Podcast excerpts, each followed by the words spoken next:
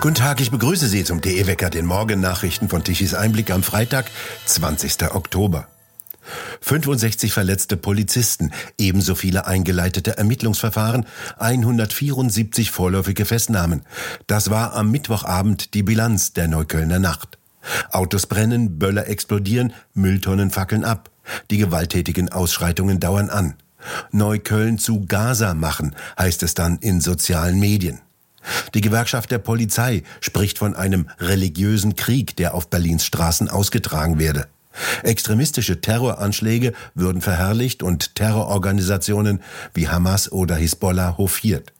Der Landesvorsitzende der Gewerkschaft der Polizei, Stefan W., forderte schnell mehr Geld für bessere technische und digitale Ausstattung. Es habe auch einen Angriff auf die Polizei mit einer sogenannten Kugelbombe gegeben, die nur durch einen Zufall nicht gezündet habe. Immer mehr gerate die Polizei in einen einseitig geführten Glaubenskrieg und werde Zielscheibe eines religiösen Fanatismus, der sich mit zunehmender militärischer Zuspitzung noch stärker zeigen werde.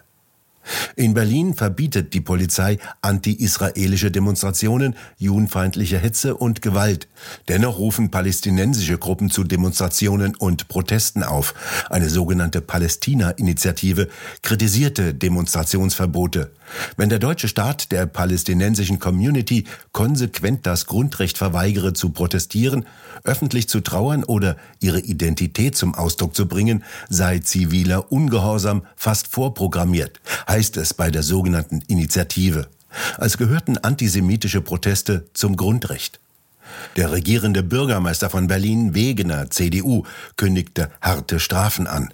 Außerdem müsse man mehr und wohl auch anders über Integration reden. Von Kanzler Scholz war zu hören, dass Antisemitismus in Deutschland fehl am Platze sei.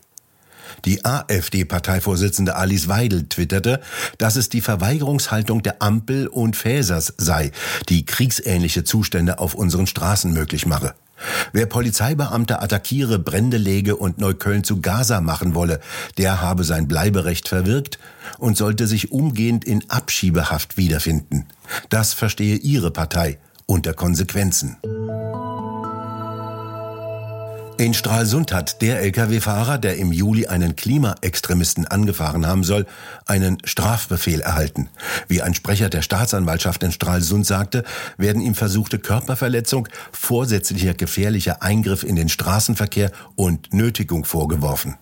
Der 41-jährige Lkw-Fahrer soll für ein Jahr den Führerschein abgeben, der wurde ihm bereits eingezogen. Außerdem soll er mehrere tausend Euro Strafe bezahlen. Der Fahrer könne Rechtsmittel einlegen, dann käme es zu einer Gerichtsverhandlung, so die Staatsanwaltschaft. Der Fall erregte Aufsehen, als der Fahrer, der Gasflaschen in ein Krankenhaus transportieren musste, einen sogenannten Klimaextremisten, der die Straße vor ihm blockierte, zur Seite zog und dann anfahren wollte. Während er in sein Führerhaus zurückkletterte, setzte sich ein Demonstrant direkt unten vor die rechte Stoßstange und wurde ein wenig nach vorne geschoben. Verletzt wurde laut Polizei niemand. Der Extremist stand auf, der Lastwagen fuhr weiter. Die Staatsanwaltschaft sagte, dass sie weitere Ermittlungsverfahren auch gegen die Extremisten wegen des Verdachts der Nötigung und des Verstoßes gegen das Versammlungsgesetz führe. Nicht dazu gesagt wird, ob die Extremisten ihre Führerscheine abgeben müssten, zeigten sie doch, dass sie charakterlich ungeeignet sind, am Straßenverkehr teilzunehmen. Die Freien Bauern, die Interessenorganisation der bäuerlichen Familienbetriebe, haben die Bundesregierung aufgefordert, gemeinsam mit der künftigen polnischen Regierung ein tragfähiges Transitverfahren für Getreide, Mais, Raps und Sonnenblumen aus der Ukraine gegenüber der EU-Kommission durchzusetzen. Die Öffnung der Grenzen für billige ukrainische Agrarprodukte habe unserer Landwirtschaft schweren Schaden zugefügt. Eine Regelung werde benötigt, nach der ein Transport nur noch in verplombten Lkw oder Waggons bis zu den Ostseehäfen zulässig sei, von wo aus die Ware dann wieder weltweit verschifft werden könne, sagte Ralf Ehrenberg von der Bundesvertretung der Freien Bauern. Diese bereits von Polen, Ungarn und der Slowakei praktizierte Vorgehensweise müsse jetzt endlich auch auf Deutschland und weitere EU-Länder ausgedehnt werden, verlangte Ehrenberg. Wie könne es sein, dass sich in Polen alle politischen Kräfte darin einig seien, die heimische Landwirtschaft zu schützen, während die Politik in Deutschland scheinbar gleichgültig zuschaue, wie sich die großen Agrarhandelskonzerne bereichern auf Kosten der Bauern und der hungernden Menschen in Afrika? Agrarpolitik sollte die nachhaltige Erzeugung von Lebensmitteln im eigenen Lande stärken und ruinöse Konkurrenz aus Überschussländern abwehren, meinen die freien Bauern. Wenn auf den fruchtbaren Böden der Ukraine mehr Getreide produziert als verbraucht wird, gehöre dieses in Mangelregionen und nicht auf den europäischen Markt. Ehrenberg meinte, sie wollten auch nicht mit Oligarchen konkurrieren, die Zehntausende Hektar besitzen, verbotene Pflanzenschutzmittel einsetzen und ihren Mitarbeitern einen Mindestlohn von umgerechnet 1,20 Euro bezahlen. Mit Agrarstrukturen, die auf der Ausbeutung von Mensch und Natur beruhten, dürfe es niemals einen gemeinsamen Wirtschaftsraum geben, argumentiert Ehrenberg. Der Freihandel mit der Ukraine müsse daher zügig beendet werden. Mittlerweile kommen immer mehr Details über jenen abgelehnten Asylbewerber Abdesalam Lassoe in Belgien heraus, der am Montag in Brüssel zwei Menschen erschossen hatte und einen weiteren schwer verletzte. Der Attentäter hatte in vier EU-Staaten Asyl beantragt. Sämtliche Anträge seien abgelehnt worden, weil er nicht als schutzbedürftig eingestuft wurde. Der Tunesier war 2011 über die italienische Insel Lampedusa in die Europäische Union gekommen. Von 2012 bis 2014 hielt er sich widerrechtlich in Schweden auf und verbüßte dort offenbar wegen eines Rauschgiftdeliktes eine Haftstrafe. Anschließend wurde er nach Italien zurücküberstellt. 2016 wurde er dann erstmals in Belgien aktenkundig.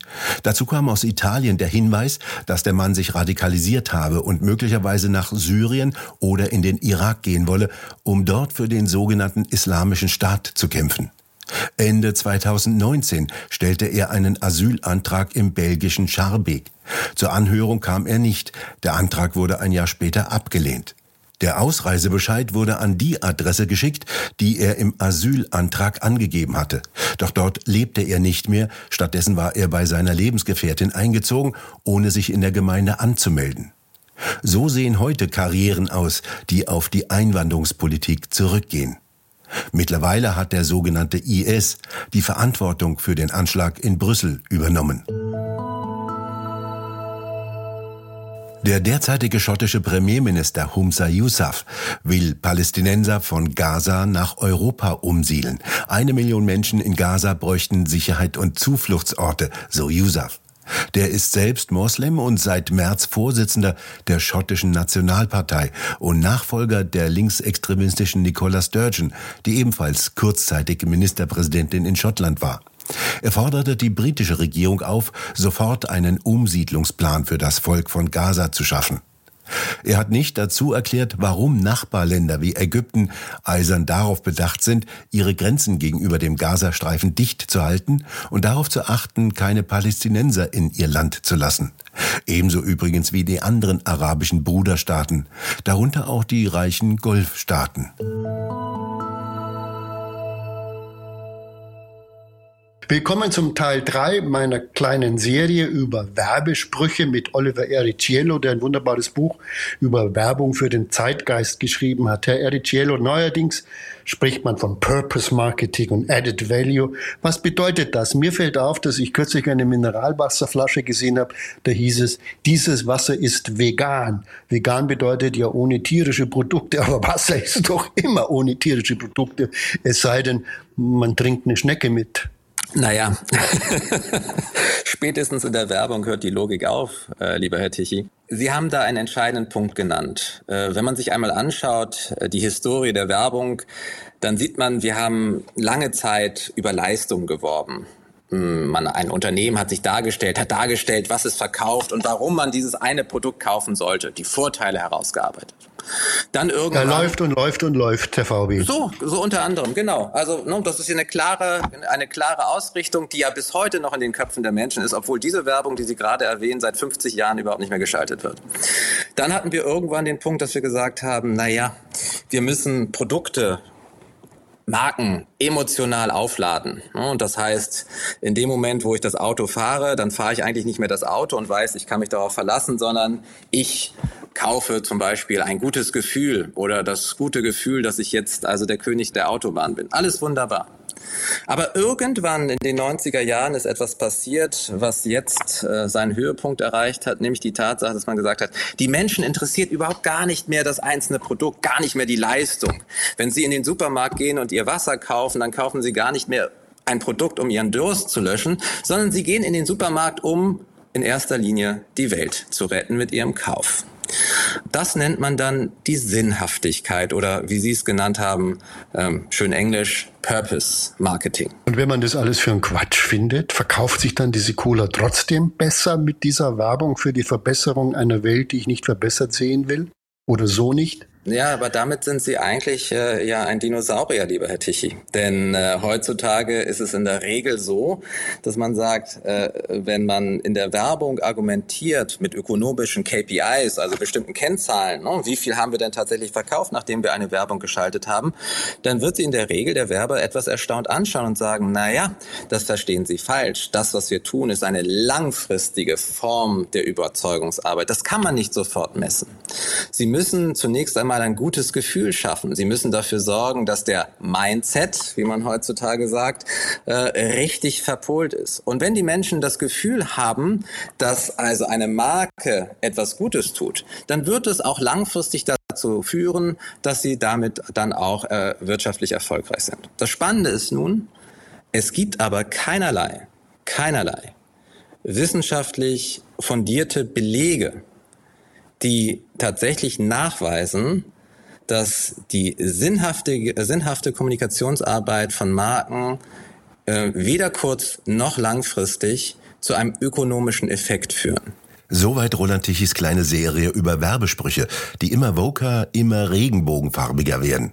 Das lesenswerte Buch von Oliver Ricciello, Werbung für den Zeitgeist, können Sie im Buchshop auf der TE-Seite erhalten unter tichiseinblick.shop. Heute überall meist dichte Wolken, aus denen es häufig regnet. Der Unterschied, im Norden ist es recht kalt, im Süden warm und im Alpenraum bis München sehr warm.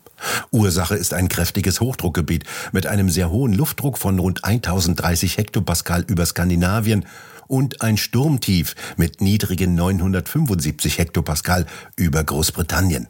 Das führt weiter warme Luftmassen aus dem Südwesten heran, während das Skandinavienhoch kalte arktische Luftmassen aus dem Nordosten heranführt.